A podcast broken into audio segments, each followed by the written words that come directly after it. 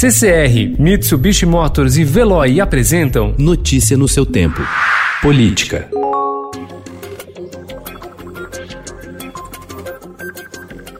Ao entregar para o Centrão uma diretoria do Fundo Nacional de Desenvolvimento da Educação, órgão com orçamento previsto para este ano de mais de 29 bilhões de reais, o presidente Jair Bolsonaro deu sinal claro do enfraquecimento do ministro da Educação, Abraham Weintraub, um dos pilares da chamada ala ideológica do seu governo. A avaliação foi feita por aliados do próprio ministro, que o vem no momento mais frágil desde que assumiu o posto em abril do ano passado, mesmo tendo o apoio dos filhos do presidente.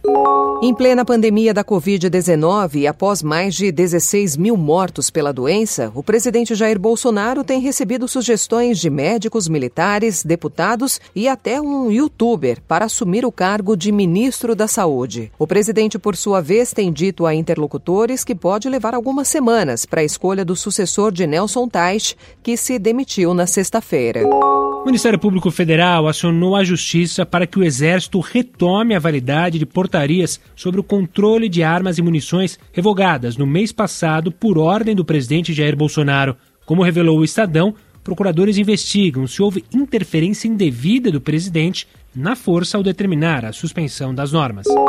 Mais de 30 anos depois do confisco das cadernetas de poupança, o ex-presidente Fernando Collor de Mello pediu perdão ontem pela medida anunciada em 18 de março de 1990. As desculpas foram publicadas na conta do Twitter do atual senador do PROS por Alagoas. O Plano Brasil Novo, que ficou popularmente conhecido como Plano Collor 1, tinha o objetivo de conter a hiperinflação. Em fevereiro de 1990, a taxa foi de 72,70 88%.